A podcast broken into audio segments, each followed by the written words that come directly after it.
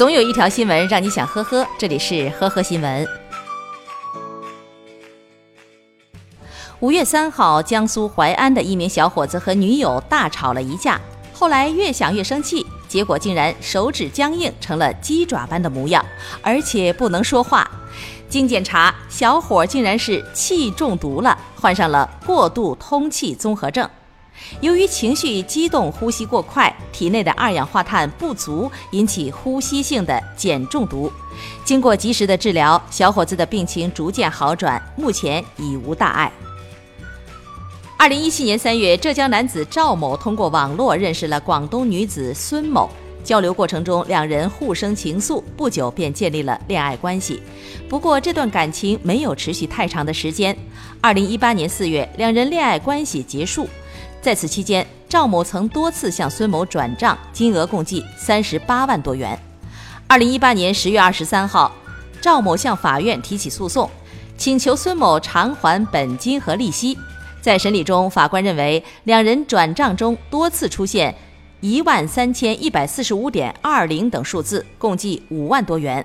这部分钱应该视为赵某对孙某的示爱，属于赠与行为，而非借款，因此不用归还。但是需要小孙归还剩余的三十三万元。近日，江苏张家港唐桥镇的一家卤菜店被举报使用罂粟，执法人员到店检查以后，店主李某坚称自己被冤枉了，还非常自信地说：“加罂粟就去坐牢。”然而，民警对卤肉汤汁检测发现罂粟呈阳性，最后又在汤锅里的一个调料包里发现了罂粟。这个时候，李某一改十分钟前的理直气壮，转眼就痛哭流涕，求饶不止。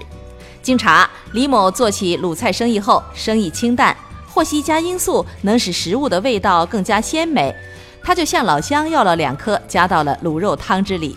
目前，李某已经被刑事拘留。近日，在浙江丽水开服装店的胡女士发现微信里有一名陌生男子加了她，没想对方一上来就拼命的道歉，说是偷了店里的钱，而且已经被自己赌博输光了。被蒙在鼓里的胡女士查看后发现，自己的店里果然少了三千二百元钱。男子在微信里苦苦哀求，希望胡女士不要报警，表示自己一个半月内就会把钱还上，还留下了身份证和手机号。监控显示，男子四次潜入店里偷钱，而且竟然自作聪明地把电脑上监控的快捷方式删了，以至于胡女士没有发现。最后，在胡女士的劝说下，男子还是主动地到派出所投案自首。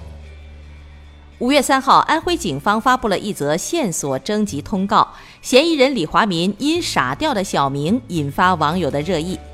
有网友质疑警方通告打错了字。五月五号，安徽临泉警方回应：不开玩笑，嫌犯小名就叫傻掉，因为知道嫌犯大名的人太少，所以公布小名，希望以此征集更多的线索。日前，江苏常熟的徐某和一名老板谈投资，因为对方未接电话，徐某便发了数条威胁短信，要求对方打六百六十六万过来，不然就要对其家人动手。老板收到短信以后，吓得立刻报了警。据徐某交代，自己其实是想打六十六万，因为太过紧张，手抖就多打了一个六字。不过，检方最终还是认定。徐某敲诈勒索数额为六百六十六万。感谢收听今天的呵呵新闻，明天再见。